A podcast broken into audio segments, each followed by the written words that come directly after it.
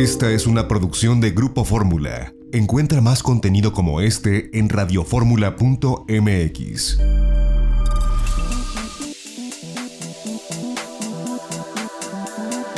Grupo Fórmula presenta a Mari Carmen Cortés, Marco Antonio Mares y José Yuste. Las tres personalidades más destacadas de la economía, las finanzas y los negocios en Fórmula Financiera.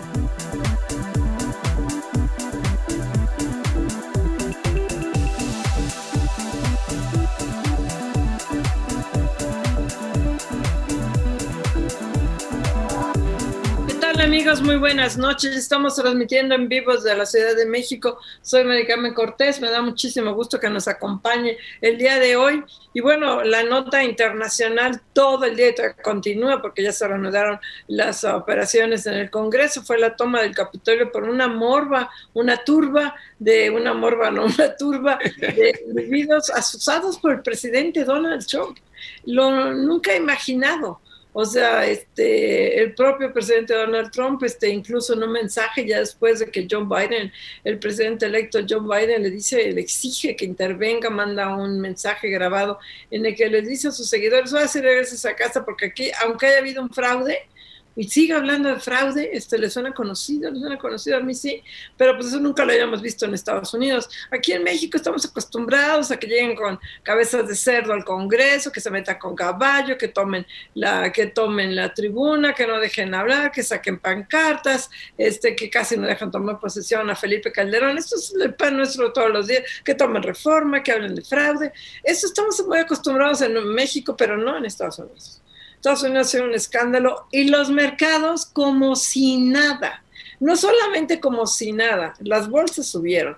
Para beneplácito de Pepe Juste, la bolsa mexicana, 45 mil puntos, ya está llegando a los 50 mil. Pepe, ¿qué pasó con los mercados? Una, que al parecer dije, bueno, no se va a controlar, como se controló, van a llegar las fuerzas públicas como llegaron, se van a reanudar las sesiones como se reanudaron y además solamente se reanudaron, sino casi todos unidos este, en contra de Donald Trump y a favor de Joe Biden de ratificar lo que va a ser ratificado ya este, en cuestión de minutos. ¿Qué pasó también? Que los inventarios petroleros en Estados Unidos se cayeron y esto hizo que el petróleo subiera en la búsqueda mexicana y está a niveles de 49, 43, niveles no vistos desde antes de la pandemia también el, dólar se cotizó en México, no por el superpeso, ojo, que no se emocione mañana López Obrador decir, miren lo que hicimos, no es el superpeso, es el dólar de bilucho a nivel internacional, lo que hizo que hoy el dólar en México cotice 19.65, niveles prepandemia. Entonces, bueno, los mercados por su lado y la crisis de veras política internacional, todo el mundo interviniendo, todo el mundo pegados en la televisión, viendo qué pasaba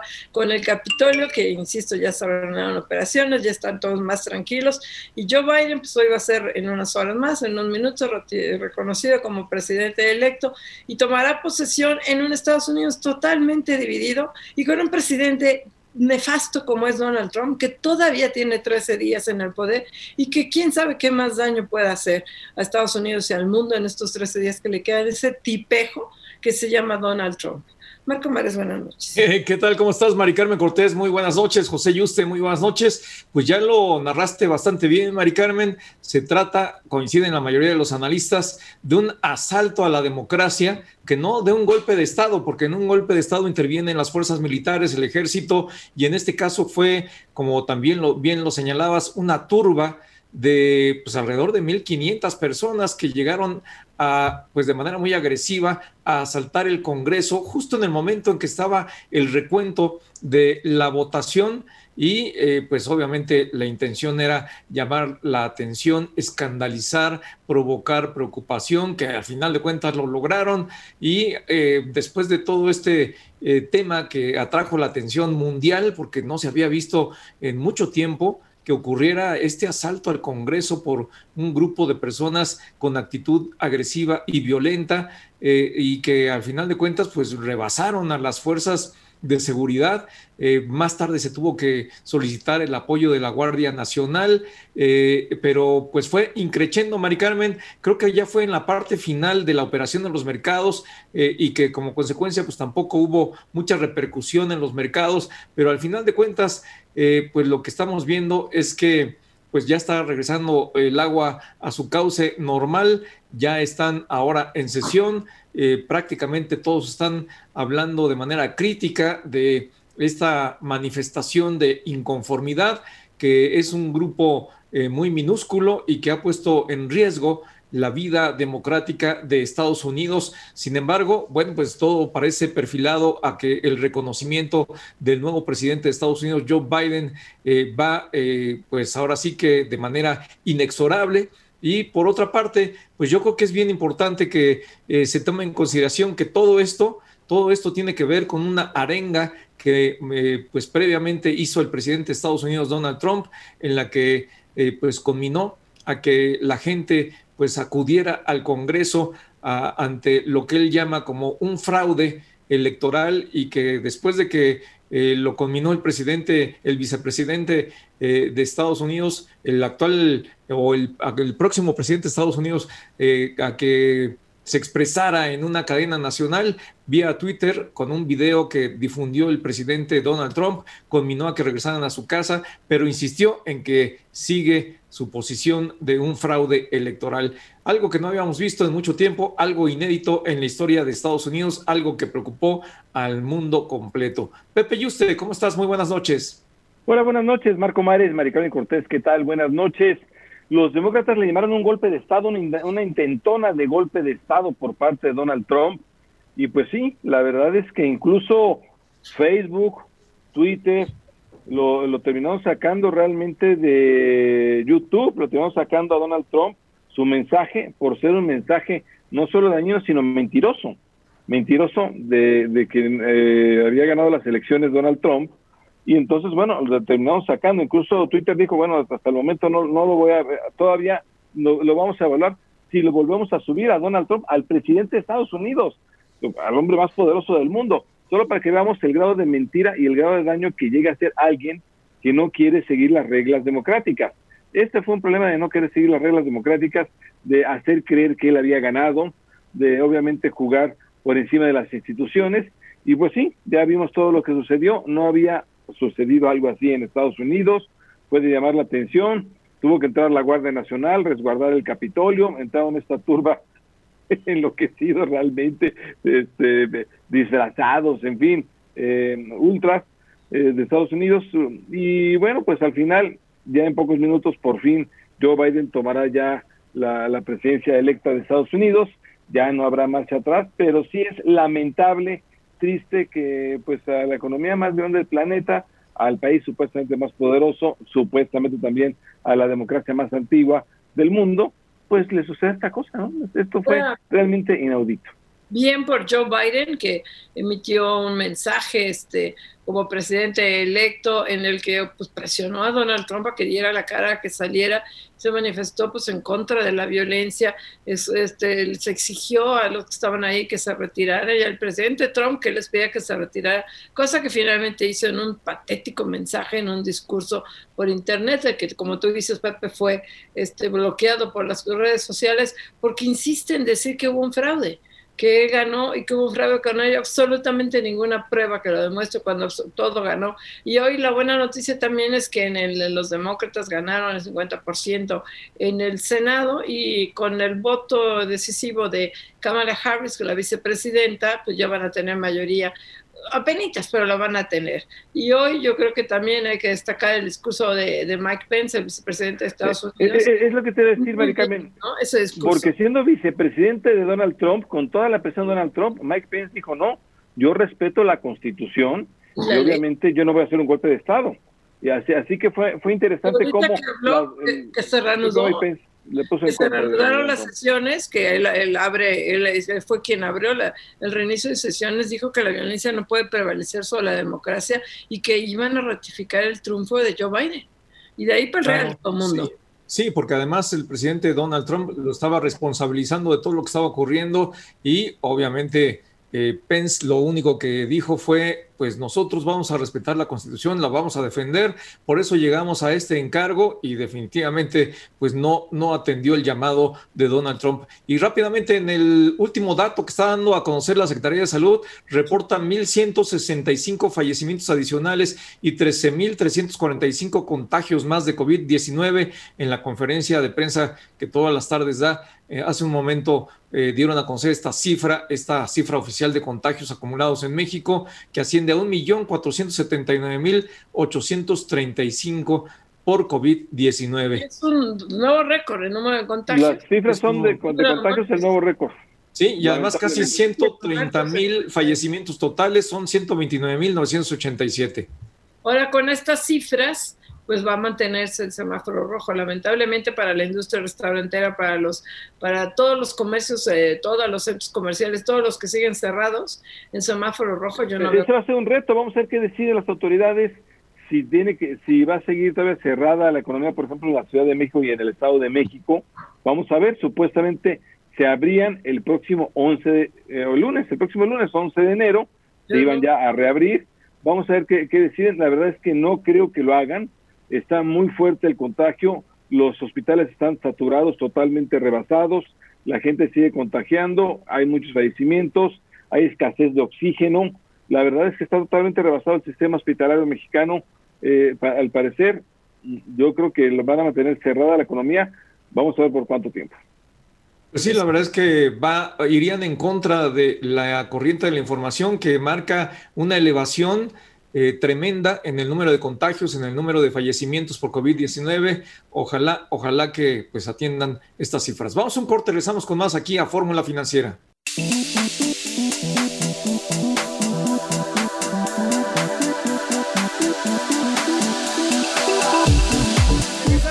Aquí a Fórmula Financiera y tenemos en la línea a Francisco Villalobos, corresponsal en Estados Unidos. Francisco, ¿qué día que aún no concluye? Muy buenas noches, cuéntanos. Mari Carmen, Marco, José, ¿cómo están? Feliz año, felices fiestas, feliz Día de Reyes y, o sea, como, como estamos regresando de corte, ahora sí nos vamos a explayar porque se amerita el día, este, algo inédito, algo histórico lo que se vivió hoy en la capital de los Estados Unidos, cuando realmente es un día que pasa por desapercibido. Cada vez que hay una elección presidencial, cada 6 de enero, después de la misma, se tiene que este, contar. No ratificar y certificar, porque eso ya pasó el 20 de diciembre, cuando se contó, cuando se ratificaron y se certificaron los votos electorales que Mike, este, que Joe Biden obtuvo en la contienda contra Donald Trump él obtuvo 308 votos electorales, Donald Trump no alcanzó los 270 para poder elegirse, y la de hoy, pues, con el nuevo Congreso, ya que tomó toma de posesión, básicamente están contando el número que sabemos que de antemano desde el 20 de diciembre sabíamos que íbamos a tener. O sea, si no era porque Donald Trump, desde hace dos semanas, compañeros, había impugnado, había invitado, perdón, a sus cientos de miles de sus más recalcitrantes militantes seguidores a que se fuera a la, a, la capital de los Estados Unidos a protestar este acto que en 244 años de república ha pasado por desapercibido porque nadie le importa, porque ya sabe lo que va a pasar, pues no estaremos hablando del tema. Y pues bueno, pues muy temprano por la mañana, este, se, ya estaba la, digamos, la explanada que, que conecta el monumento a Washington con el Capitolio de los Estados Unidos, ya estaba llena de seguidores de Donald Trump que volaron desde todo el país. Escucharon al presidente en un discurso en el cual les dijo eh, la, la, democracia es para valientes y hay que pelear por ella. Nos robaron, nos robaron la elección, este, y se está decidiendo ahí en el Capitolio y tienen que ir a protestar allá para exigirle a sus legisladores que este que, que no permitan este fraude, exigirle a Mike Pence que haga lo que tiene que hacer para detener esto. ¿A qué se refería Donald Trump de que Mike Pence, el, el vicepresidente de los Estados Unidos, que pudiera ser él? Pues Mike Pence digamos que es el maestro de ceremonias en esta sesión conjunta del Senado y los diputados. Mike Pence es el que el que lee el número de votos que se gener, que se ratificaron el 20 de diciembre. Mike Pence no tiene ningún poder en absoluto de cambiar ni un solo voto, ni impugnar nada. Él simplemente es el maestro de ceremonias y Mike Pence lo dijo a Donald Trump que él no iba a hacer nada que rompiera con la Constitución. Este, pues los seguidores de Donald Trump hicieron mucho caso al presidente de los Estados Unidos este, creyendo que Donald Trump nos iba a acompañar. Donald Trump se fue para su casa, a la Casa Blanca, miles de seguidores, no todos estos cientos de miles, pero digamos unos 1.500, 2.000, este, marcharon a la casa, al, Capitolio, penetraron el parámetro de seguridad de la policía del Capitolio, se metieron hasta la puerta del Capitolio, rompieron vidrios, se metieron por la ventana, las, este, las puertas y de manera violenta, cuando estaba el vicepresidente adentro del Capitolio, la presidenta de la, de la Cámara de Representantes, que son en la lista de sucesión presidencial el número 2 y el número 3, y también los casi 500 diputados y los 100 senadores compañeros se metieron protestantes, algunos de ellos fuertemente armados, a tomar eh, bajo estado de sitio el Capitolio de los Estados Unidos, así como lo escuchan. Lo que ni el general Robert E. Lee y el ejército de la Confederación en 1864 pudieron hacer, hicieron estas personas, muchos de ellos ondeando banderas de la Confederación, por eso mi ejemplo histórico, y tomaron bajo sitio el, digamos que la catedral democrática, de las catedrales democráticas del mundo, que es el Capitolio de los Estados Unidos, y estuvieron ahí por hora y media haciendo desastre y medio en las oficinas, en el recinto de la Cámara de Representantes, en el recinto de la Cámara de Senadores, este, forzando la evacuación de emergencia de Mike Pence, vicepresidente, de Nancy Pelosi, presidente de la Cámara de Representantes, y sálvese quien pueda de los senadores y diputados que se tuvieron que ir al sótano para protegerse, porque no sabían qué iba a pasar, porque insisto, muchos de esos protestantes venían con metralletas como las que conocemos bastante bien en estas manifestaciones de Donald Trump. ¿Cómo ven, compañeros? Pues sí, muy preocupante. Francisco Villalobos, ¿cómo estás? Te saluda Marco Antonio Mares, muy buenas noches. Feliz año, Marco Antonio. Igualmente, felicidades Francisco. Eh, ¿Qué sigue? Eh, sabemos que ya se reanudó la sesión en el Congreso, que están tomando la palabra ahí los representantes de los poderes legislativos. Eh, ¿Qué sigue a partir de este momento y en cuánto tiempo pudiera darse este trámite de certificación de la victoria de Biden? Mira, este, este, asunto no tiene que haber durado más que una hora si no hubiera 140 diputados previos a este asalto al Capitolio que iban a protestar la, este, la, elección de Biden y tampoco los 12 senadores que le hicieron segunda.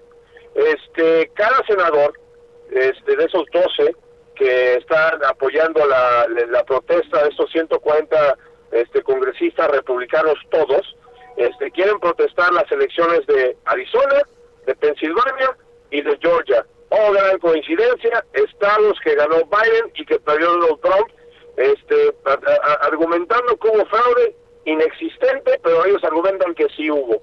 Si se les da, digamos, el derecho de debatir este asunto, se debate dos horas por estado, o sea, dos horas por protesta, dos horas para Arizona, dos horas para Pensilvania, dos horas para Georgia. y todavía no empieza el debate porque ahorita están hablando, ya, ya se reunieron, habló Mitch McConnell, habló también este Chuck Schumer, el jefe del, líder de este, los republicanos que por las victorias ayer del Senado de Georgia ya va a perder la mayoría de los republicanos. Chuck Schumer será el próximo líder de la Cámara de la, Cámara de Senadores, el demócrata Chuck Schumer. Hablaron del tema que pasó hoy y, y, y, y condenándolo por supuesto. Y ya a partir de ahí empiezan a debatir el tema de las de las objeciones, de las protestas que hubo previo al asalto. Pero cabe recalcar, compañeros, que ya el tono está bastante más leve, como que les cayó el 20 de que las palabras sí tienen peso, que la gente realmente estaba muy molesta, porque mucha de esa gente, compañeros, mucha de esa gente que tomó aviones desde Alaska, desde Nebraska, desde Texas, para ir a la capital de los Estados Unidos, creen en la palabra de Donald Trump. Son 74 millones de personas que votaron por Donald Trump, que 90% son personas normales que no harían esto ni de chiste, que no creen que le están robando las elecciones a Donald Trump ni de chiste ni nada. Pero estamos hablando de 10%, pero de 1%, 1% de esos 74 millones, que estamos hablando de 700 mil personas, que ni siquiera tiene Al Qaeda 700 mil soldados, ni tampoco en su momento el Ejército de Liberación Palestina tuvo 700 mil elementos, que sí creen en Donald Trump, que son militantes hasta la muerte por lo que diga Donald Trump, y fueron los que fueron a Washington a protestar, y los que y los que asaltaron el, el, Capitolio. Si esta ese debate continúa y no hay mayores pormenores, votará la mayoría de la Cámara de Representantes, que tiene mayoría los demócratas para ratificar la victoria de Biden, igual en el Senado, que este tanto demócratas como republicanos, mayoría... Y, había mayoría demócrata, Francisco. menos los 12. Francisco Villalobos. Compañero. creo, que, creo que lo perdimos, creo que perdimos a Francisco Villalobos, estaba dando el reporte desde Estados Unidos, eh, pues con algo que decíamos que fue que puso realmente no había sucedido en, el, en la economía más grande del planeta, supuestamente con instituciones fuertes, para que veamos a alguien que no respeta las reglas democráticas, el daño que puede llegar a hacer. Ahora, fue curioso, tú lo comentabas al principio, Mari Carmen, los mercados no reaccionaron a esto, ¿eh? La verdad es que los mercados dieron por descontado que Joe Biden va a ser el presidente electo, al contrario, estaban contentos por el tema, dieron por descontado que en efecto el Senado va a ser para los demócratas, también, eh, en fin, dieron por descontado toda la pérdida de poder de Donald Trump y les gustó a los mercados. Pero ya tenemos a Francisco Villalobos de nuevo. Ya, a Francisco. Así es, compañero, Oye, José Yuste, muy buen año, felicidades, Francisco. Cuéntanos, por favor, e, esta, esta turba que vimos hoy, e, ¿es una turba minoritaria o si hay un, un, un movimiento mucho mayor?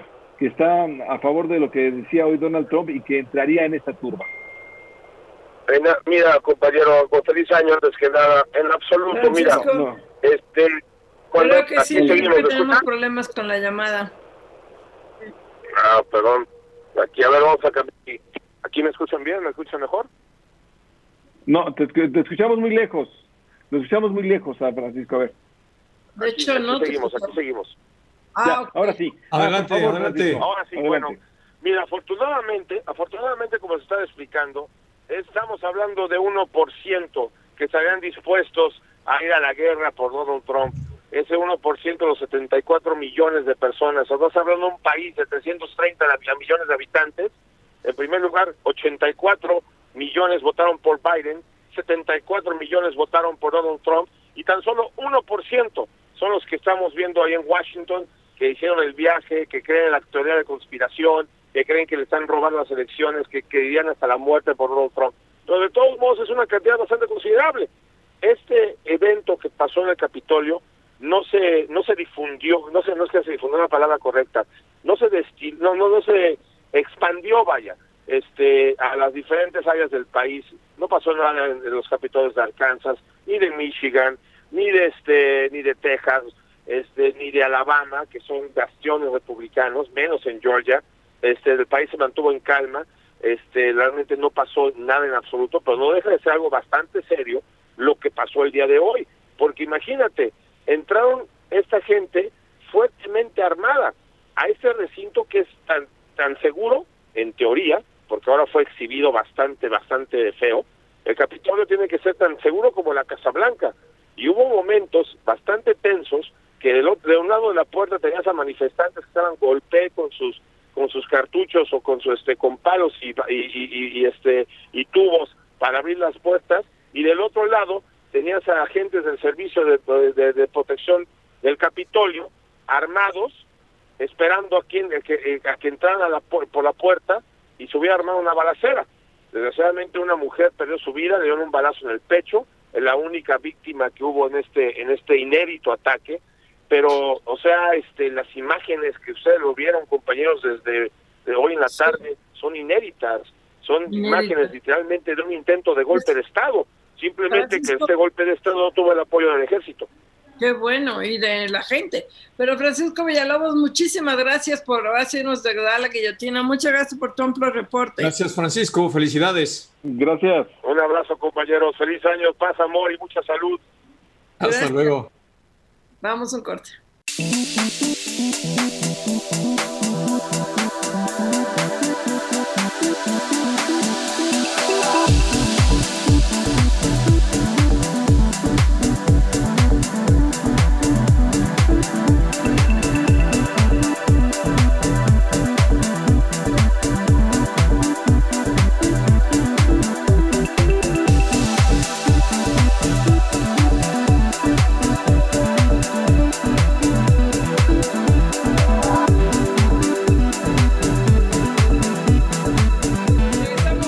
Fórmula Financiera y tenemos en la línea a José Manuel López Campo, presidente de la Concanaco Servitud. José Manuel, ¿cómo estás? Muy buenas noches. Hola, Mari Carmen, muy buenas noches, feliz año. Gracias. Oye, José Manuel, pues este, preocupada las cifras que están dando de la pandemia con el número hoy de pues récord de 13 mil este, contagios y 1.165 muertes. Este, no, no se controla, no solo no se controla, sino que sigue en aumento. Y esto muy seguramente se mantendrá en el Valle de México, en la Ciudad de México, en el Estado de México, en semáforo rojo, todavía no podemos decirlo. Lo que sí nos consta es que hay saturación de servicios funerarios, de servicios hospitalarios. O sea, aquí en la, Ciudad de México lo más seguro es que siga el semáforo rojo y que se unan otros estados. ¿Cómo lo ven ustedes en la Concanaco? Porque desde luego apoyos a las empresas, ninguno. desafortunadamente lo vemos con mucha preocupación y con la seriedad que esto medita. Eh, bueno, era previsible que en el mes de enero tuviéramos un repunte, que no un rebrote, porque nunca ha dejado de, nunca se ha aplanado la curva como se esperaba, eh, un repunte en el número de contactos por el relajamiento que se dio en diciembre.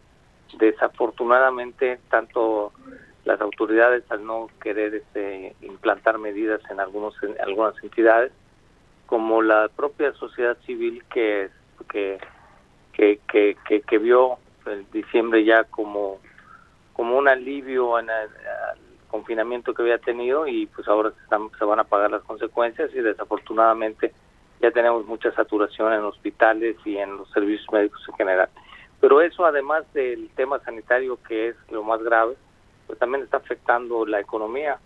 Tenemos aquí los datos de lo que fue estas dos últimas semanas en, en el, mes de diciembre y representaron o sea, una diferencia de ingresos contra lo, lo, lo previsto de cerca de 266 mil millones de pesos en los ramos de, comercio, servicios y turismo, siendo el más afectado el sector turístico.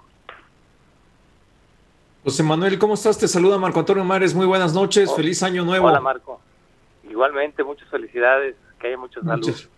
Muchas, gracias, José Manuel. Eh, ¿Qué es lo que se puede esperar en las conversaciones, en el diálogo que mantienen ustedes con, con la autoridad? porque, pues como lo decíamos eh, desde el principio del programa, se ve un aumento notable en el número de contagios y de fallecimientos y en consecuencia pudiera pudiera eh, pues no tal vez no aumentar las restricciones pero sí alargar o prolongar las restricciones que hasta ahora privan. Bueno sí se pueden todavía aumentar las restricciones no no no lo des por sentado.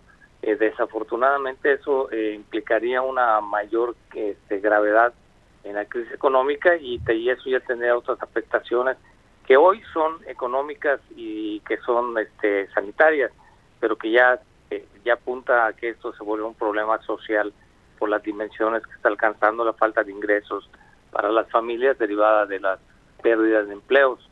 La los empleos que se perdieron en diciembre no es una cuestión únicamente de outsourcing, es una situación estacional, o sea, en donde se concentra el mayor número de empleos, que es el Valle de México, pues se paralizaron las actividades no esenciales por, por, tres semanas, aún siguen paralizadas, y en color rojo el, el semáforo epidemiológico. Esto eh, pues tiene que incidir en la falta de actividad, en la falta de productividad y en la demanda agregada que se ha caído. Así es, José Manuel, te saluda José Yuste, un buen año, además, eh, iniciando este, a pesar de, lo complicado, qué gusto. Oye, cuéntanos, eh, para el próximo lunes, 11 eh, de enero, supuestamente tendría que reabrir las actividades eh, aquí en la Ciudad de México y en el Estado de México. ¿Sí crees que se haga? ¿Cómo estás viendo? Cuéntanos. Perdón, pero falta ver si, si efectivamente hay un cambio en las condiciones porque acabas de acaban de mencionar de los repuntes que se han dado en los contagios y seguramente en la saturación adicional de los de los de los hospitales y los médicos disponibles así como los respiradores. Eh, si no que pensamos que, que, que todo eso va a mantener la alerta y pensamos que eso va a seguir afectando la situación económica. Y te decía la última vez que platicamos que ya era tiempo de que el gobierno federal hablara de un plan B eh, como mencionó el secretario de Hacienda cuando iniciaron con la activación económica o el proyecto de activación económica, en el que se tenga que impulsar a las MIPIMES para que se genere una mayor cantidad de empleo. Le decía hace un rato, hace unos momentos a, a Mari que las afectaciones que ha tenido, eh, estamos hablando de que el sector comercio tuvo una afectación de cerca de 113 mil este, millones de pesos en estas dos semanas de semáforo rojo en este en, en, el Valle de México, bueno, y en otras entidades. El sector del servicio tuvo una afectación de cerca de 133 mil millones de pesos y el sector turismo, el pues, menos afectado en número, pero pues también es menos eh, menor la cantidad que representa en casi 20 mil millones de pesos. Todo esto representa 266 mil millones de pesos y este tipo de, de importes pues solamente dimensionan el tamaño de la crisis económica que estamos enfrentando y que se va reflejando día con día en mayor cierre de negocios, menos empleos y alcanzar las metas que se pretenden en el gobierno federal en el primer trimestre, pues no vemos la forma en la que se puedan dar. Se necesita eh, otras medidas contracíclicas, se necesitan ya programas de apoyo e incentivos que, que hagan un entorno favorable para la inversión y se puedan aprovechar las condiciones que da el Tratado México, Estados Unidos, Canadá, que de otro modo pues va a pasar eh, pues, sin mayores cambios a lo que teníamos con el Tratado de Libre Comercio de América del Norte. Oye, pues sí, porque desafortunadamente con este incremento que hay diario en el, en el índice de contagios y de fallecimientos y la saturación por todos lados, sabemos de gente conocida que tiene muchos problemas para hospitalizarse, para que reciba cama, para que consiga oxígeno, yo viví en carne propia las dificultades de la saturación de los servicios funerarios. Entonces, pues sí es muy complicado pensar que el lunes vamos todos otra vez a semáforo naranja, al menos en la Ciudad de México y en el Estado de México, y sabemos que son el 25% de, del PIB, el gran problema que representa seguir cerrados, pero tenemos que quedarnos en casa. O sea, tenemos que estar resguardados. Sí lo hemos dicho, se necesita que seamos más responsables y solidarios para voltear la página. No se va a resolver el problema económico mientras no se solucione el problema sanitario. Y en ese sentido, o sea, tenemos que eh, participar todos. Yo creo que también es un buen momento para pensar en una gran alianza de colaboración con el sector privado en, en la aplicación de las vacunas, porque al ritmo al que se está esté trabajando por todo lo optimista que queramos ser, pues el porcentaje de la población que va a estar inmune va a ser muy muy, eh, poco para en el transcurso de los meses. De manera que creo que es momento de pensar también en alianzas con la, iniciativa privada a efectos de que puedan contribuir, por ejemplo, las cámaras de comercio tienen 900 ubicaciones en todo el país que se podrían poner a disposición y podríamos usar trabajar de manera colaborativa con las con, las entidades de salud de cada localidad de cada entidad lo mismo que, que, pasaría con este con las empresas este, afiliadas tenemos cerca de 750 mil empresas afiliadas porque con las brigadas con las que se está trabajando ahorita y con los números con los que han anunciado pues no son no, no nos daría el 2021 para que haya un porcentaje significativo de la población inmunizado con la vacuna. Pues ojalá que les tomen esta ayuda que ustedes están dispuestos a ofrecer en Concanaco. José Manuel, yo te preguntaría en un minutito y medio las cifras más importantes del cierre del 2020 en materia de comercio 2020, el año de la pandemia.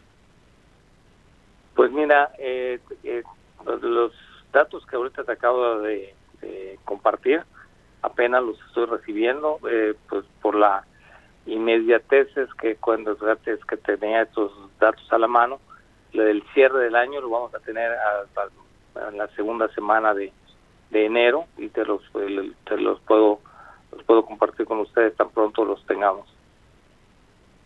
Desde luego. Eh, oye, José Manuel, viendo esta situación, obviamente, ¿qué están platicando con las autoridades? Eh, ¿No les han hecho caso realmente en un plan contracíclico, en ayudas, en apoyos? ¿Pero qué están platicando aún así? Bueno, eh, no se han reanudado las mesas de diálogo que con, las, con las que veníamos eh, trabajando en el mes de diciembre, poco antes de Navidad. Esperamos que pronto se convoque a una primera reunión de este 2021 y estos son parte de los temas que se tienen que tratar. Yo creo que los temas que motivaron que tuviéramos esas reuniones eh, son muy importantes, pero o sea, como pero pero pero pero pero tenemos que resolver el tema sanitario antes que nada. Está pendiente de, continuar con la mesa del outsourcing. Bueno, eh, el tema de los salarios pues quedó resuelto con oportunidad, pero eh, eh, es importantísimo que, que, que hay una coordinación nacional para, para un menor tiempo. Ojalá, ojalá que, ojalá que les tomen la palabra, José Manuel. Se nos acabó el tiempo, José Manuel. Eh, gracias por la entrevista, gracias por haber estado aquí con nosotros en Fórmula Financiera. José Manuel, gracias. Muchas felicidades. Gracias. Vamos a un corte.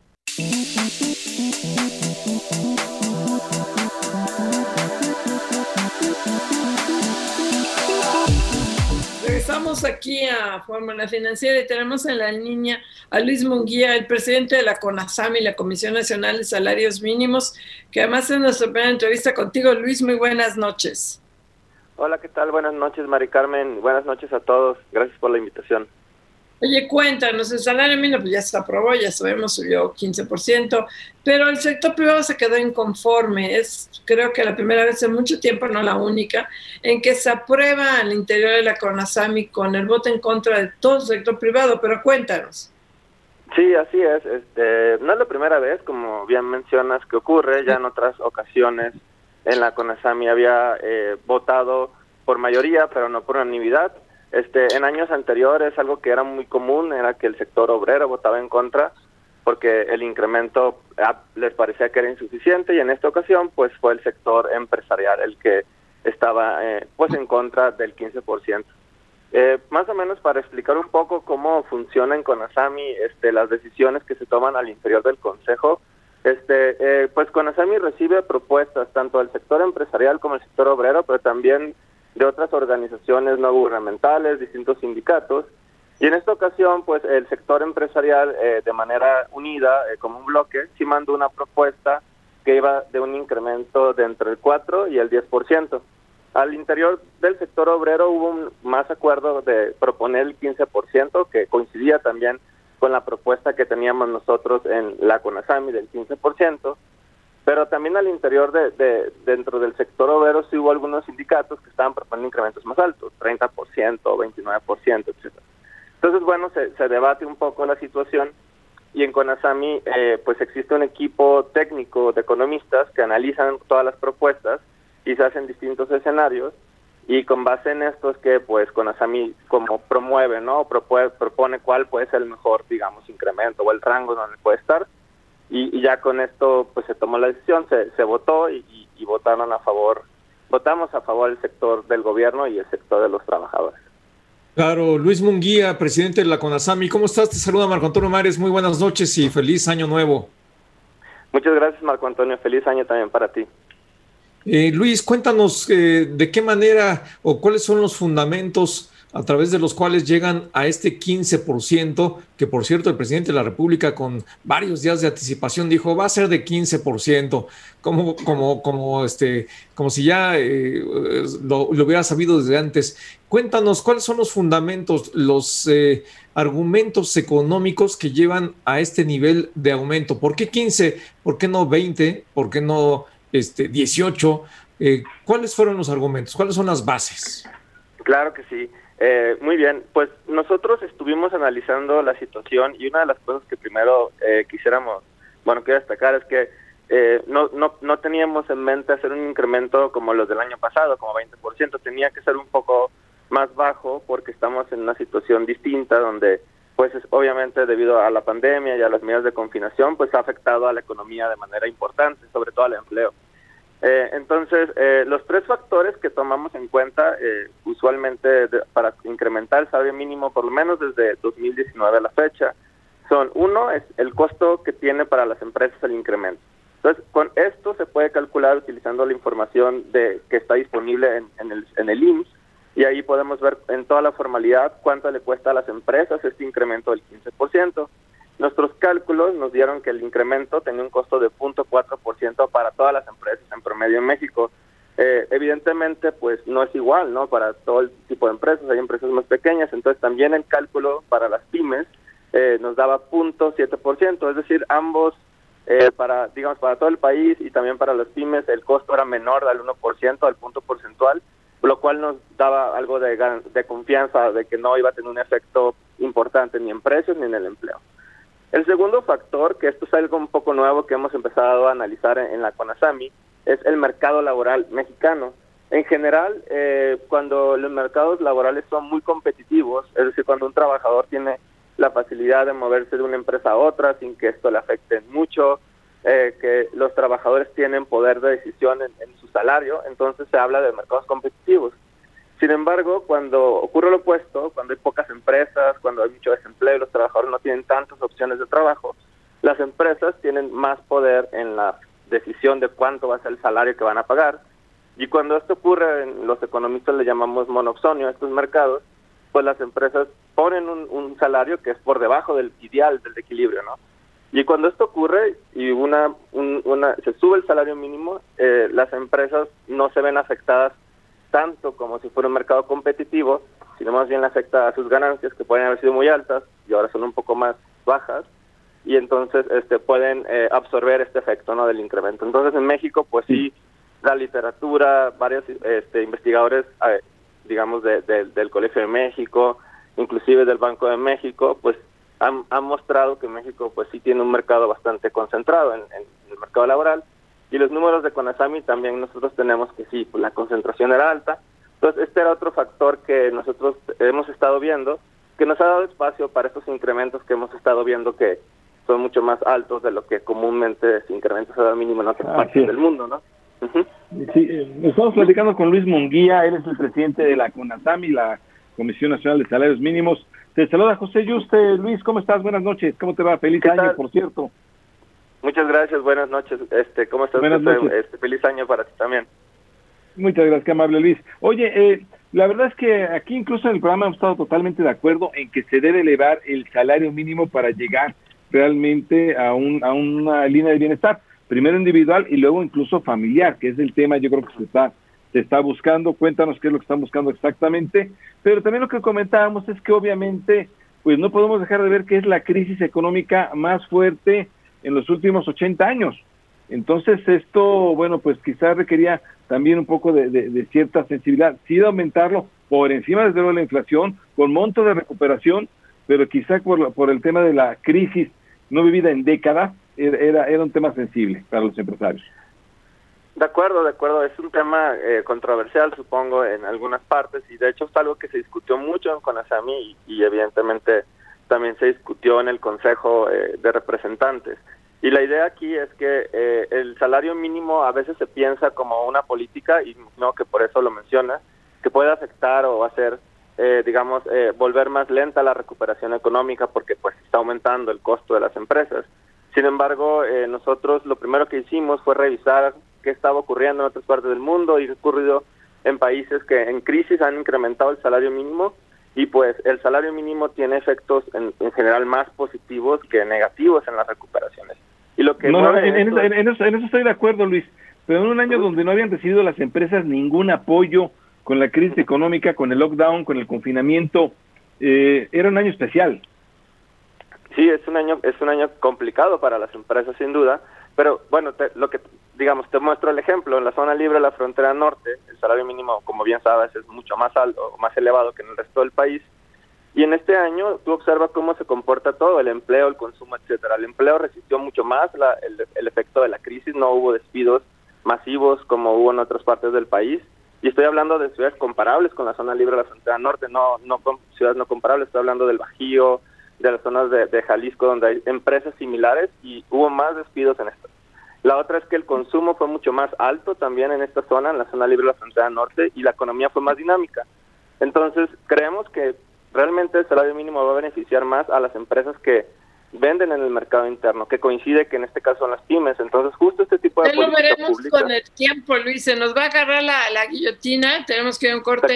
Ya lo veremos cómo te va. Y la otra, ya se nos quedó la pregunta en el tintero, es ¿qué vas a hacer el resto del año? la Conasami. ah, claro. es una buena pregunta, mucha gente lo, lo hace. Eh, rápidamente te comento, cada mes este, eh, nosotros tenemos una reunión del Consejo, damos seguimiento el efecto del salario mínimo y antes no estoy de acuerdo porque antes no se publicaban muchas cosas pero con gusto este, les invito a entrar a la página de Conasami y publicamos mes a mes información. Qué bueno. Gracias, Gracias Luis. Gracias, vamos a un corte.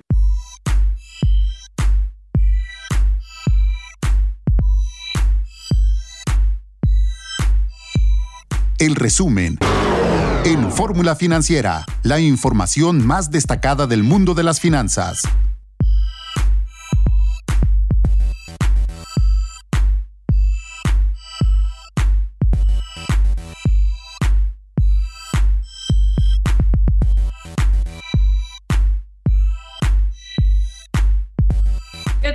Amigos? Muy buenas noches. Estamos aquí transmitiendo en vivo desde la Ciudad de México en esta segunda hora de Fórmula Financiera. Hoy sí saqué mi acordeón.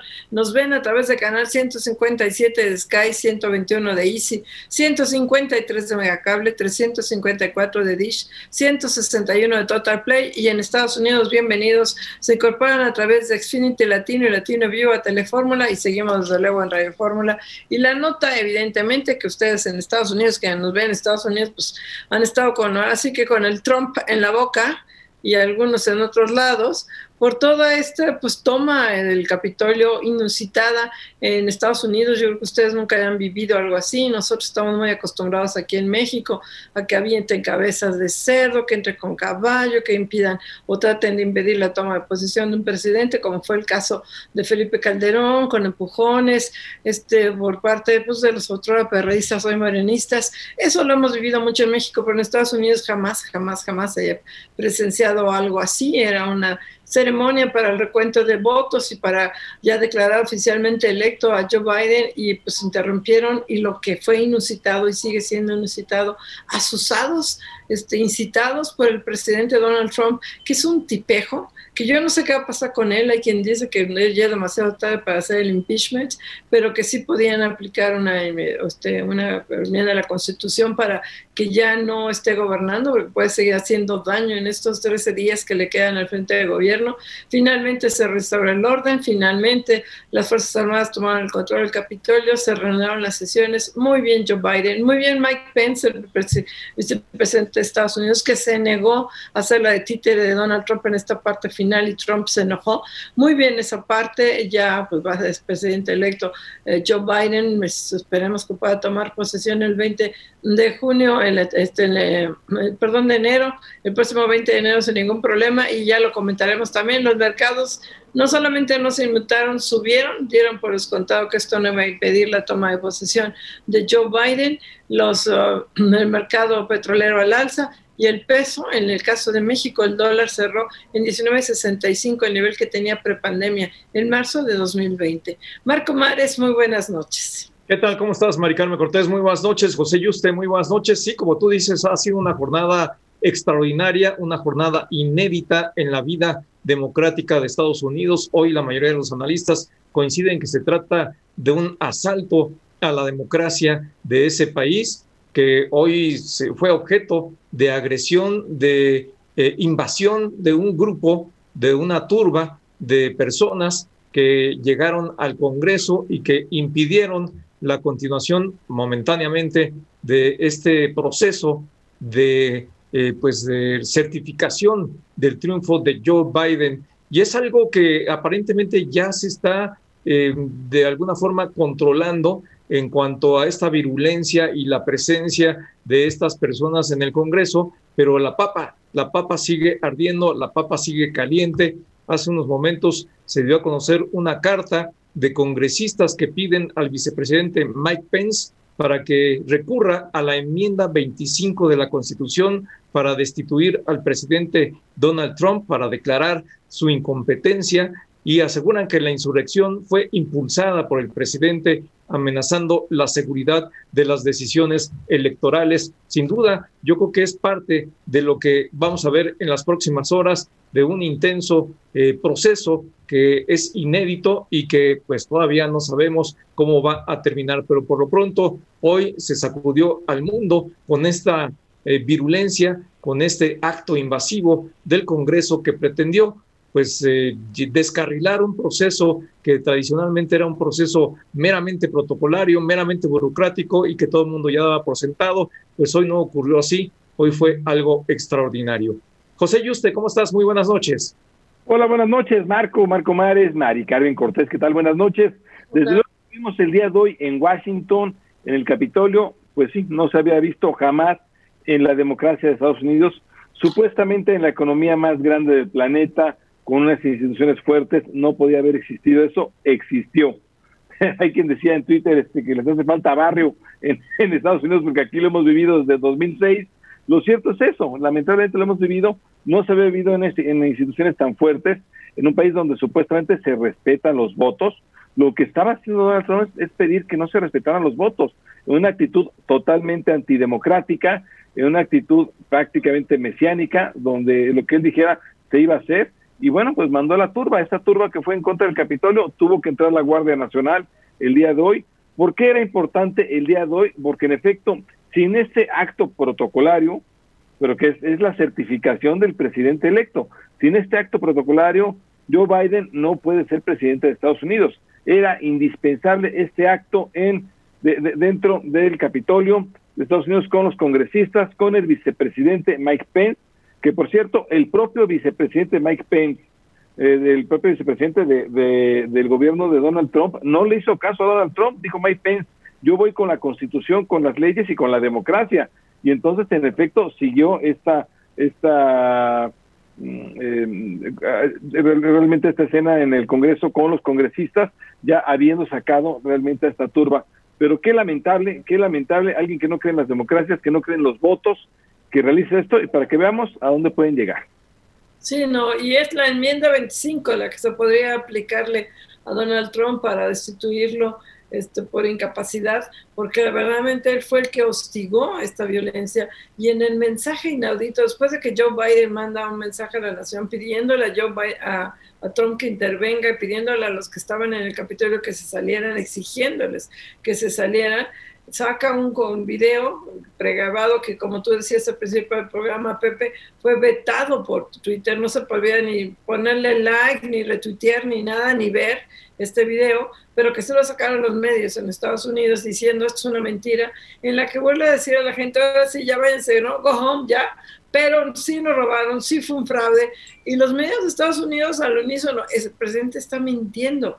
¿Cuándo se había visto esto en Estados, Unidos? ¿Qué manera más vergonzosa y lamentable para Donald Trump de terminar su administración en este berrinche de yo no perdí, de yo no gané, ¿no? De, este, de, no reconozco el triunfo de Joe Biden y de hagan patria y vayan y traten de impedirlo? Verdaderamente patético. Una huella, una huella muy difícil de borrar, va a dejar en la historia de la democracia de Estados Unidos, acusaba hoy uno de los congresistas que participó ya en esta reanudación de la sesión para la certificación del triunfo de Joe Biden, y sin duda, sin duda es una eh, mancha indeleble que va a quedar ahí y con pues toda la responsabilidad al actual presidente en funciones Donald Trump que instigó a esta turba de eh, personas a que llegaran al Capitolio, porque desde muy temprano eh, pues los combinó a que fueran al Congreso, a que eh, protestaran por lo que él llama el robo, el fraude de las elecciones, un fraude que no ha podido comprobar, un fraude que no ha demostrado con ninguna base y un fraude que ha sido criticado y ha sido vetado por las redes y por los principales medios de comunicación a nivel internacional. Así es. Y bueno, por otro lado, aquí en México, hoy el presidente López Obrador se refirió a la Comisión Federal de Electricidad, dice que está rectificando. No, no, no, no es que estaba rectificando. La verdad es que la Comisión Federal de Electricidad mintió, mintió, inventó que había un, una quemazón de pastizal y que por eso se había dado el apagón que había afectado sus líneas de transmisión. No hubo tal quemazón, no hubo tal incendio. Mintió flagrantemente la Comisión Federal de Electricidad. Yo creo que es algo muy grave el presidente no, no lo consideró así, dice que, que era estaba rectificando, no, mintió. Y si mienten ahí la Comisión Federal de Electricidad, pues puede mentir en todo. La verdad es que es algo muy, muy grave lo que sucedió hoy. Este, hoy lo comentó el presidente, como que queriéndolo disminuir, pero la verdad es que lo de la CFE, eh, dirigida por Manuel Bartel y el propio Manuel Bartel, pues mintieron.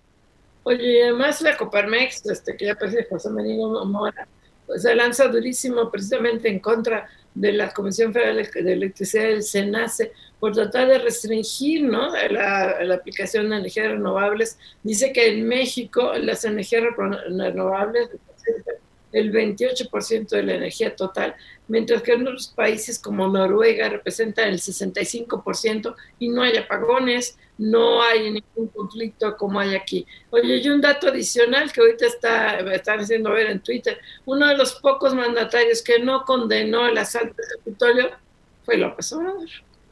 Vamos a un corte.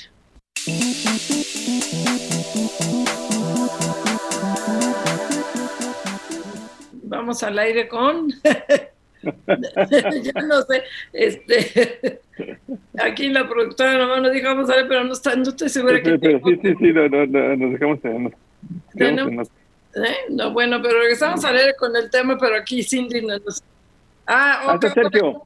Sergio Escamilla, es como siempre te comunicas por Zoom y ahorita no estamos en Zoom. No estaba yo muy segura. Sergio Escamilla, nuestro especialista en, en temas internacionales. ¿Cómo estás, Sergio? Muy buenas noches.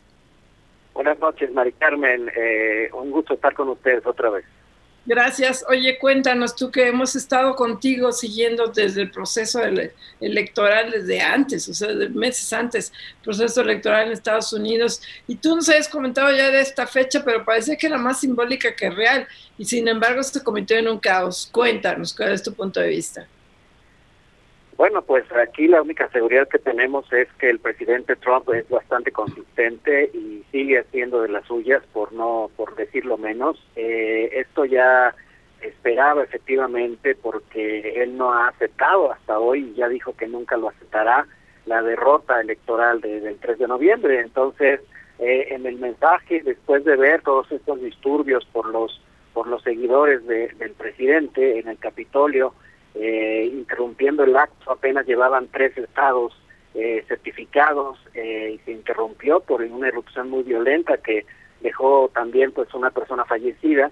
Y después el presidente publica un video en donde dice váyanse a su casa por una parte pero por la otra sigue negando o sigue afirmando más bien que hay un fraude electoral no y sigue negando pues la victoria de, del presidente electo Biden entonces, pues esto fue por demás incendiario, eh, eso ya hizo saltar las alarmas, el vicepresidente republicano ya se, se deslindó de él y dijo desde ayer que iba a estar dispuesto a, certificar la victoria de los demócratas. Eh, también el líder de la, de la mayoría en el Senado, el senador McConnell, ya también se desmarcó del señor Trump, así que lo que estamos viendo pues es que se está quedando solo pero pues no deja de, agitar la cosa. Entonces, aquí lo, lo dramático es que, bueno, pues este es el Estados Unidos que históricamente ha querido darle elecciones al mundo sobre democracia. Así es, Sergio, Sergio Escamilla, ¿cómo estás? Te saluda Marco Antonio Mares, muy buenas noches y feliz año nuevo. Buenas noches, Marco, igualmente para ti. Eh, Sergio, lo que estamos viendo es que, pues, eh, finalmente eh, se, pudo, se pudo apagar este fuego de insurrección que se registró hoy en el Congreso de Estados Unidos, pero continúa al interior del propio Congreso eh, el fuego, eh, continúa la papa caliente con esta solicitud de congresistas estadounidenses que están pidiendo que se recurra a esta enmienda 25 de la Constitución para solicitar la incompetencia del presidente Donald Trump. ¿Hacia dónde puede derivar esta eh, opción, esta alternativa? Eh, bueno, este, aquí estas demandas han sido sobre todo por eh, tanto congresistas como senadores demócratas. Sin embargo, en términos realistas, y me parece muy pertinente la pregunta, Marco, porque realmente ah, estamos ante una posible destitución es poco probable. Es poco probable por varias circunstancias. En primera, no es de un día para otro, al menos tendrían que pasar cuatro días y después tener varias sesiones, tendría que haber documentos por escrito solicitándolo, eh, tendría que haber reuniones entre el vicepresidente con algunas de las figuras más importantes, tanto de la Cámara de Representantes como del Senado, así como de los ministros del gabinete. En fin, es un mecanismo que no es tan ágil. Y por otra parte, pues estamos a 14 días de que termine el mandato del presidente Trump, eh, sobre todo porque esta enmienda 25 no le permite directamente al vicepresidente asumir el control. Lo que sucedería es que se necesitaría una votación de mayorías calificadas tanto en la Cámara de Representantes como en el Senado. Eso significa que dos tercios de la Cámara de Representantes y dos tercios del Senado tendrían que dar su aprobación. Y esto pues tendría que pasar por un proceso de, de cabildeo, discusiones, varias circunstancias que lo vemos ya muy poco probable y no tan rentable. Eh, más bien es un, eh, lo que vemos aquí es una cuestión mediática eh, en una reacción pues pertinente porque pues esto es grave, eh, cómo es que una persona, una figura presidencial puede tener tal nivel de agitación al grado de producir muertes como ya ocurrió el día de hoy, ¿no? Entonces lo más probable es que todas esas cuestiones legales se le vengan encima al presidente ahora en funciones una vez que termine su cargo y que termine el, fuero presidencial. Pero lo que vemos en estos 14 días es que realmente es poco probable que suceda, Marco. Así es, Sergio. Te va José. ¿Y usted cómo está, Sergio? ¿Qué tal, José? Un gusto. Igualmente, qué gusto saludarte en este inicio de año. Oye, ¿cuántos son los seguidores de Trump? Porque obviamente no son no son los republicanos, no son, es una parte minoritaria dentro de los republicanos que, que hicieron esta locura de hoy, eh, antidemocrática a todas luces, eh, seguirlo, eh, porque los republicanos dan la impresión que obviamente se fueron por otra vía. Incluso el propio Mike Pence, el vicepresidente, no, le hizo caso a Donald Trump y, y, los demócratas, bueno, mientras tanto hablaban de un golpe de Estado. Sí, aunque bueno, realmente eh, hay varias circunstancias que propiciaron lo de hoy, ¿no? Ya sabemos que el grupo de seguidores del presidente Trump desde el 2016, pues es un conglomerado de eh, norte, la Norteamérica rural, la Norteamérica poco educada, la Norteamérica que ha quedado fuera de ese enriquecimiento, de ese proceso de globalización, es decir, una serie de circunstancias que se sintieron atraídas por toda esta propuesta populista que no ha dejado de serlo y ahora es más grave eh, de, Trump. Entonces, eh, pues era, era más o menos previsible en lo que sucediera, pero no esperábamos, por supuesto, que llegara a tal grado. Lo que ocurrió en estos días es que pues él se ha negado constantemente a aceptar la derrota y por otra parte, eh, pues ha querido interponer no solamente demandas, como ya lo he hecho, y todas han sido desestimadas, sino que además eh, sus seguidores dentro del Congreso o dentro de las esferas de poder del gobierno, pues lo han estado arropando, aunque poco a poco se han ido deslindando de él. Entonces sí, tienes razón, tanto Pence como McConnell, decíamos hace rato, ya se deslindaron de, de esta cuestión, pero ya dejó agitadas las aguas. Entonces, todos estos estos revoltosos, pues son un puñado de extremistas.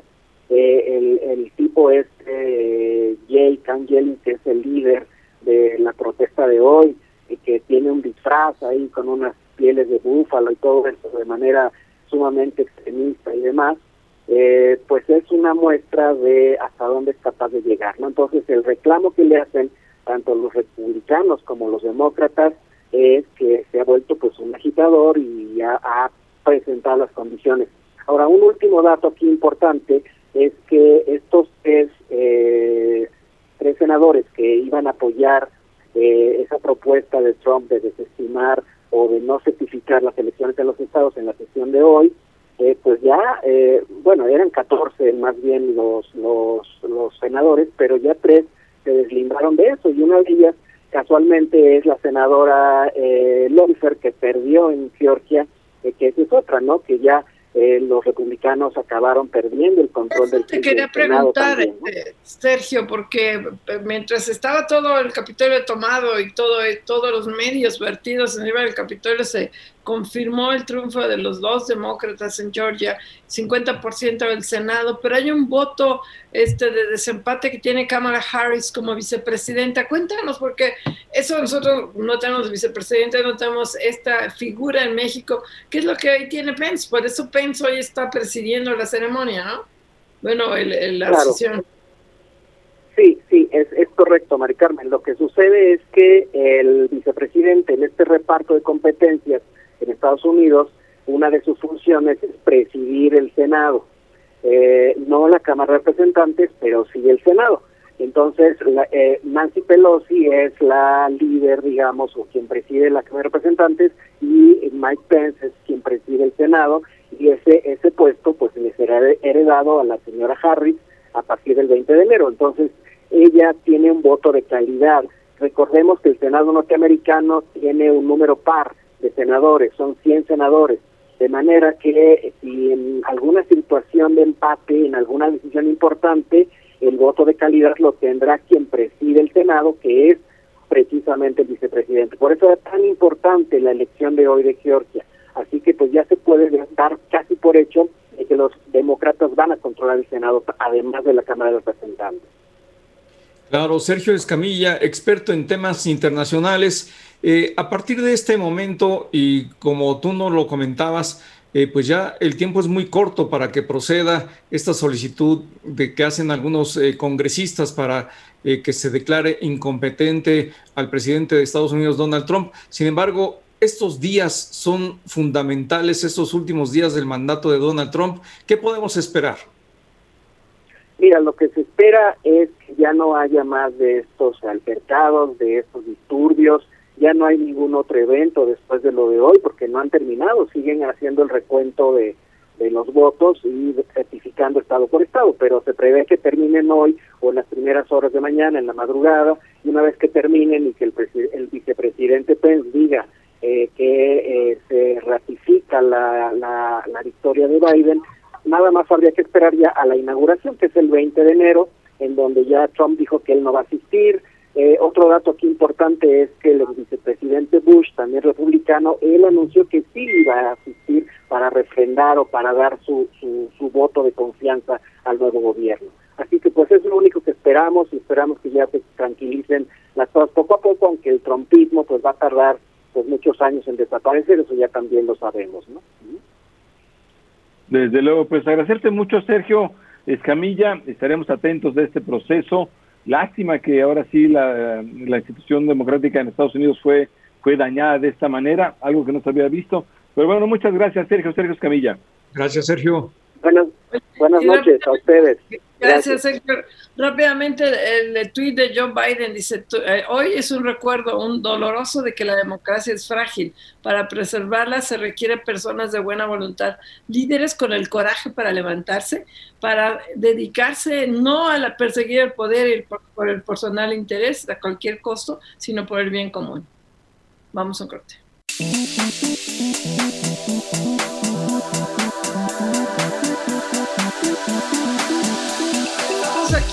Aquí a Fórmula Financiera y tenemos ya en la línea Guillermo Rosales, él es el director de la AMDA, la Asociación Mexicana de Distribuidores de Automotores. Guillermo, ¿cómo estás? Hoy dieron a conocer las cifras, una caída de 28% en la venta de automóviles en el año. Cuéntanos. Mari Carmen, eh, muy buenas noches, muchas gracias por la oportunidad de estar eh, en esta entrevista, la primera del año, eh, deseándoles a todos ustedes en el equipo y al auditorio que sea un muy buen 2021. Eh, como eh, ya lo has comentado, Mario, hoy por la mañana se dieron a conocer los resultados eh, del mercado automotor durante el mes de diciembre y registramos una caída del 19.4% en el mes comparado con diciembre del 2019. Eh, logrando la comercialización de 105 mil 135 eh, unidades y esto estuvo pues en línea con lo que habíamos estimado en la asociación. Nuestra estimación para diciembre eran 102 eh, mil 100 unidades estuvo muy muy cerca. Ya con este dato la caída total del 2020 fue de 28% con la comercialización de 949 mil unidades. Igualmente, muy, muy cerca de lo que había venido estimando en la AMDA. Ahora bien, de frente al inicio de este 2021, se confirma la tendencia observada a lo largo de los últimos meses. Venimos recuperándonos lentamente, muy lentamente, de la abrupta caída que tuvimos durante abril y mayo eh, con motivo del COVID-19 eh, y eh, la expectativa que tenemos para el 2021 es que podamos estar en un orden de un millón sesenta y cinco mil unidades, un crecimiento eh, cercano al 13% en comparación con el cierre del año 2020, pero todavía eh, insuficiente y eh, muy lejano para amortiguar el impacto de la fuerte caída que registramos en el año que recién concluimos, Mari. Así es, Guillermo Rosales, ¿cómo estás? Te saluda Marco Antonio Mares, muy buenas noches, Guillermo. Marco, qué gusto saludarte. Muy buenas noches. Igualmente, Guillermo, deseándote un feliz año 2021 y precisamente sobre este 2021 te pregunto, esta expectativa que tienen de un eh, crecimiento en el porcentaje que tú mencionas, ¿ya está considerando eh, la potencialidad de que el confinamiento se extienda y eh, cómo em, evalúan ustedes el peso específico del confinamiento, la caída de los ingresos, ¿qué factores son los más importantes que han eh, llevado a este descenso en las ventas de autos nuevos en nuestro país? Eh, sí, Marco, mira, eh, la expectativa que estoy señalando de un millón sesenta y cinco mil unidades está fincada sobre una expectativa de crecimiento del Producto Interno Bruto del 3.5% y una inflación que pudiera estar rondando entre el 3.4 y el 3.5% para eh, el año. Ahora bien, eh, esto se encuentra eh, dentro del promedio de lo que han sido los reportes de la mayor parte de los consultores, de los econometristas. Y eh, consideramos que es un, dato, parámetros que, son factibles de lograrse y apuntas eh, muy bien, eh, Marco, siempre y cuando como sociedad tengamos la capacidad para tener éxito en la contención de la pandemia de COVID-19 y por supuesto que también se tenga gobierno y sociedad la capacidad eh, de que sea un eh, proceso, un, sistema eh, de vacunación exitoso. En caso de que se desbordara la pandemia de COVID-19 con focos en algunas regiones, esto pues tendría que ser reconsiderado. Ahora bien, hemos observado que se ha redimensionado la forma de eh, comercializar los eh, vehículos, eh, hay una mayor interacción y utilización de los medios de comunicación a distancia, de tal suerte que, por ejemplo, la última, los últimos 10 días del año en los cuales la Ciudad de México, el Estado de México, en la última semana Puebla, entraron en la fase roja del semáforo sanitario, no tuvimos la misma afectación que registramos durante los meses de abril y mayo, eh, cuando eh, hubo suspensión de actividades totales. Sí, fue menor, fue un poco menor. Eh, Guille, estamos platicando con Guillermo Rosales, el director general de LANDA, la Asociación Mexicana de Distribuidores de Automotores, de otro año más que cayó las ventas automotrices. Fue un año, desde luego, de, confinamiento, fue un año de crisis económica, de crisis de salud, Guillermo, pero van varios años que siguen cayendo y cayendo y cayendo las ventas automotrices creo que desde 2015, o ahorita me dices el dato, no nos recuerdas el dato, ¿qué teníamos, en, ¿qué teníamos nosotros en aquel entonces que sí estaban creciendo las ventas automotrices y que ahora no lo tenemos, Guillermo? Eh, Pepe, qué gusto saludarte, feliz año. Un abrazo, Guillermo. Eh, un, abrazo con mucho afecto, Pepe. Eh, 2016 fue el último año de crecimiento en nuestro mercado automotor. Ese año fue el año récord. Eh, tuvimos un crecimiento del 19.8% y se logró una venta de un millón seiscientos siete mil unidades. Ahora bien, ¿qué es lo que teníamos en aquel año? Pues teníamos generación de empleo, teníamos una muy baja inflación, una alta competencia en el mercado financiero eh, con eh, bajas tasas de interés y eh, también una competencia extrema con precios contenidos en los vehículos. En contraste, eh, a partir del 2017 observamos un deterioro de estas eh, variables que habían venido impulsando el mercado automotor entre 2014 y 2016, eh, de tal suerte que eh, con este deterioro en las condiciones macroeconómicas entramos al 2020 con eh, la contingencia por la pandemia de COVID-19 y eh, lo que de por sí ya era un escenario complicado, tuvimos un, una, una situación extrema en términos de afectación a la generación de empleo, a la disposición de recursos en las familias y eh, algo eh, que afecta sobremanera a el mercado de eh, bienes de consumo duradero, que es la confianza. Entonces, es un cuesta arriba que con el que iniciamos 2021, justo generar condiciones de confianza entre los consumidores para eh, poder aprovechar lo que sigue siendo en el, en el caso eh, mexicano un eh, mercado en el que está presente una importante oferta comercial que se refleja en precios muy competitivos, los más bajos de América, no únicamente de América Latina, sino de todo el continente americano y también condiciones de financiamiento que están eh, siendo eh, mucho mejores que las que teníamos hace dos o tres años en función de una disminución eh, sostenida de las tasas de interés y por otro lado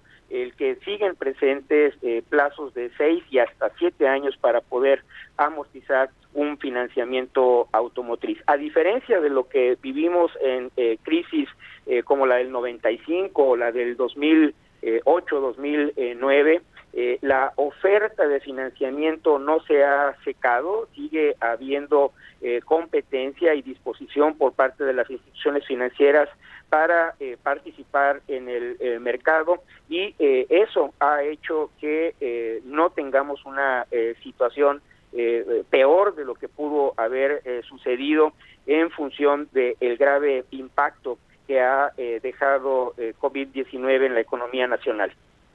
Pues Guillermo Rosales, director general de la AMDA, la Asociación Mexicana de Distribuidores de Automotores, te agradecemos mucho la entrevista. Guillermo, gracias. Gracias, Guillermo. Al contrario, muchas gracias a ustedes, que tengan muy eh, buen año. Buenas noches.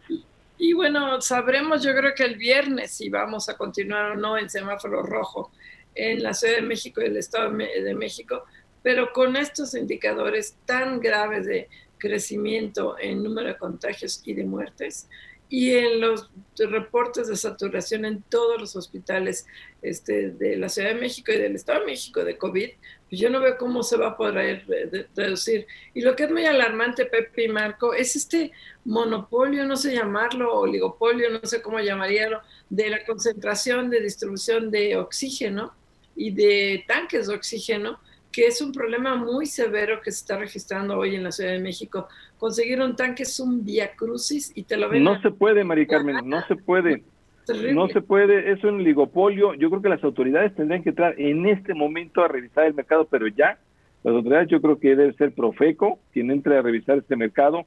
Hay una escasez, pero hay, hay una, además, te lo están vendiendo a precios de oro en, a través de páginas de internet y no existe tal, llegas y te piden datos que no, que no son eh, reales. Nos comentaba el doctor eh, Alejandro Macías que tiene 30 pacientes que no han podido recibir oxígeno. Realmente las autoridades urge que entren a, revisar este mercado, pero a, poner, a poner ya, ya orden, orden. La Profeco ha venido haciendo señalamientos de que quienes sean objeto de este tipo de abusos lo denuncien, pero lo más importante ahora yo creo que sería la atención de que existiera la capacidad suficiente de proveeduría de tanques de oxígeno para tanta gente que lo están necesitando. Yo creo que ese es el punto central. Ojalá que las autoridades se, se tomaran al toro por los cuernos y dejaran que el mercado pues tuviera esa amplitud. Vamos es que es un tema de escasez, en efecto, es un tema de escasez. Tremendo. Vamos poco, regresamos aquí a Fórmula Financiera.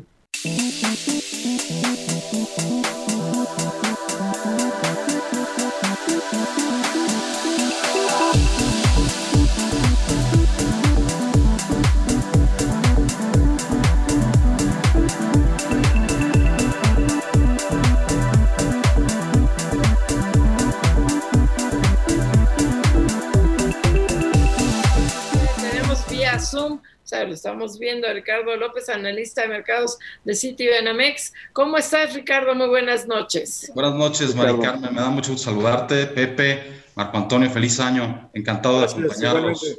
Gracias, Ricardo.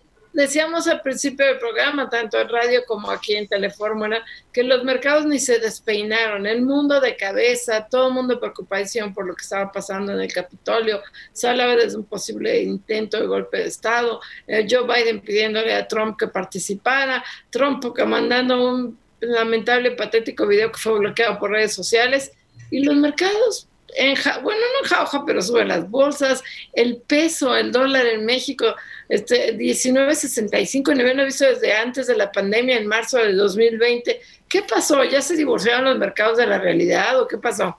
Mira, Mari Carmen, yo diría que lo que estamos viendo es esta euforia que no viene de hoy, viene de varios meses. Tú recuerdas que desde marzo del año pasado fue cuando los mercados tocaron fondo, los activos financieros empezaron a recuperar toda la bajada que, tuvieron entre apenas febrero y el 23 de marzo.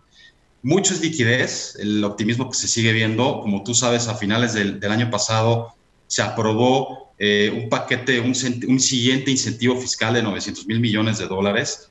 Con esta agenda y con esta uh, situación agitada en la parte política en Estados Unidos, lo que los mercados están descontando o están viendo hoy es que vamos a tener más incentivos todavía fiscales hasta adelante para controlar o mitigar todos los efectos que seguramente en el cuarto trimestre y todavía la primera mitad de este 21 vamos a tener. Entonces es liquidez, optimismo generalizado en bolsas. Estaba viendo hace un momento antes de enlazarme con ustedes los futuros en Estados Unidos muy animados también. El Nasdaq 1%, el futuro para que, que, que, vence apenas en, en, en, alguna, bueno, para mañana, que abre positivo, Asia muy positivo, 1% arriba Japón. Entonces es, es toda esta liquidez, todo este optimismo por la llegada de las vacunas, ¿no? como tú sabes es un desafío, pero creo que el mercado siempre se anticipa. ¿no? Nosotros en Citi estamos pensando que las utilidades de las empresas se van a recuperar 25% este año. El año pasado cayeron alrededor del 15%. ¿no? Entonces, evidentemente esta recuperación que vimos fue en V, ¿no? vimos una recuperación en V que no pensábamos que se diera de esta manera al principio de la recesión. Entonces creo que este optimismo va a seguir. Seguramente vamos a ver algunos episodios de volatilidad. Este, esta situación política no es menor y seguramente eh, vamos a empezar a ver lo que se ha venido dando, de hecho, desde diciembre, una rotación ¿no? de preferencia en los activos, Mari Carmen, pero es impresionante, como bien apuntas, el tipo de cambio ya abajo de los 19.70, ¿no?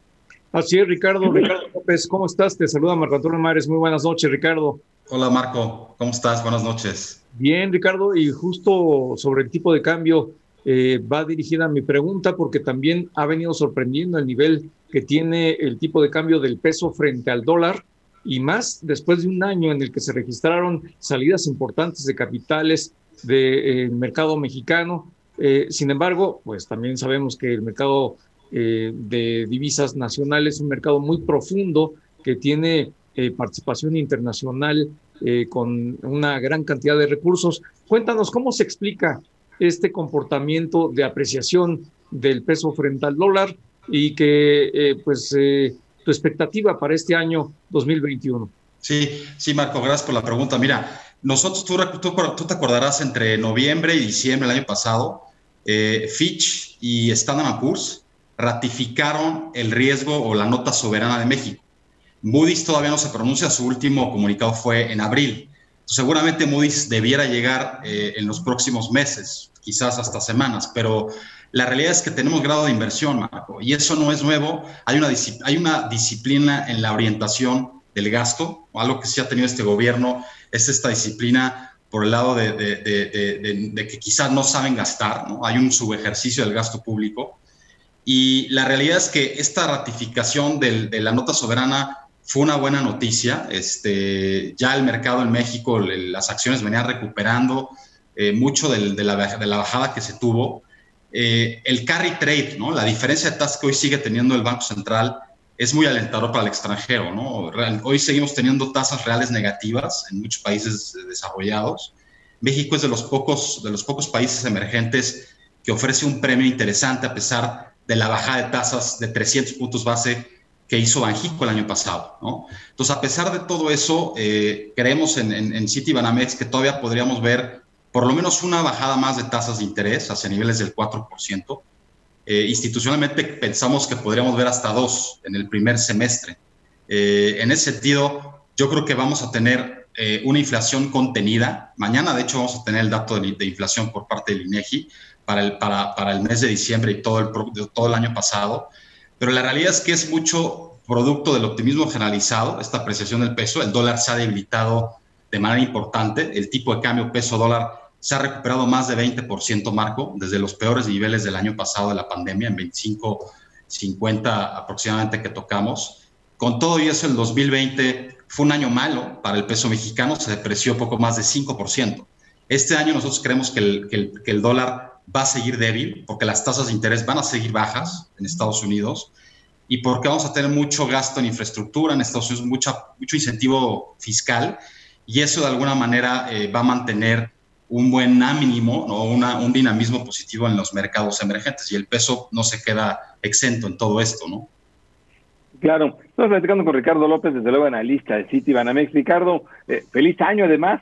¿Cómo estás, Ricardo? Buenas noches. ¿Cómo estás, Pepe? Feliz año también para ti. Eh, oye, Ricardo, cuéntanos un poco, pues la, la, expectativa de este año es que haya una recuperación por el rebote, partimos de una base mucho más baja, se estima un 3% por lo menos de recuperación. Sin embargo, si empiezan estos confinamientos, si la vacuna no, aunque la tengamos, no se logra vacunar, no se logra distribuir bien la vacuna, no se logra aplicar, va a ser un año más complicado. ¿Esto podría empezar a cambiar las expectativas? Seguramente que sí, este Pepe. Evidentemente ese es un gran riesgo y un desafío para las farmacéuticas y, no es, y la, la, la, política, digamos, que no tenemos en México, no tenemos una política anticíclica. Evidentemente es un riesgo. Este, hoy seis estados del país tienen ocupación de más del 70% hospitalaria. Entonces, evidentemente el riesgo de un confinamiento más exacerbado puede poner en, en jaque la recuperación que estamos pensando. Nosotros creemos que la tasa del producto podría recuperarse a, a niveles del 3.3, el mercado trae 3,5, Banco Central, Ban Banco Mundial está más optimista, espero que el Banco Mundial esté considerando la debilidad que vamos a tener el cuarto trimestre, se va a desacelerar la economía mexicana eh, de manera importante respecto a la recuperación que se había, se había venido dando este Pepe del tercer trimestre a tasas del 12, vamos a tener una tasa trimestral anual a niveles abajo del 2. Entonces va a haber una recuperación, una desaceleración muy fuerte eh, y eso todavía no, lo, de alguna manera, hay una, pues digamos, cierto escepticismo a que esa tasa de recuperación se dé. Evidentemente hay riesgos y de hecho están sesgados a la baja, esos riesgos al crecimiento que hoy se ven. Ojalá llegamos al 3, 3 y medio, que eso es lo que hoy apunta el consenso, pero tú sabes que es una variable que a lo largo del año se va moviendo mucho y, definiti y definitivamente la, el confinamiento es un riesgo muy latente, ¿no? Pues Ricardo, creo que ya se nos está acabando el tiempo, no escucho bien a Cindy, pero ya se nos está acabando el tiempo. Ricardo López, analista ya, ya nos damos analista de mercados financieros de Banamex. Muchas gracias. Gracias, Ricardo. Ricardo. Buenas noches. Buenas noches. Mari Carmen, Marco. Encantado, Ricardo, Gracias, con la asistencia de Cindy Sánchez y, este, y de José Juan Rodríguez en los controles técnicos Lorenzo Gasca y Álvaro López. Gracias a todos. Buenas noches. Buenas noches. Buenas noches. Adiós. Esta fue una producción de Grupo Fórmula. Encuentra más contenido como este en radioformula.mx.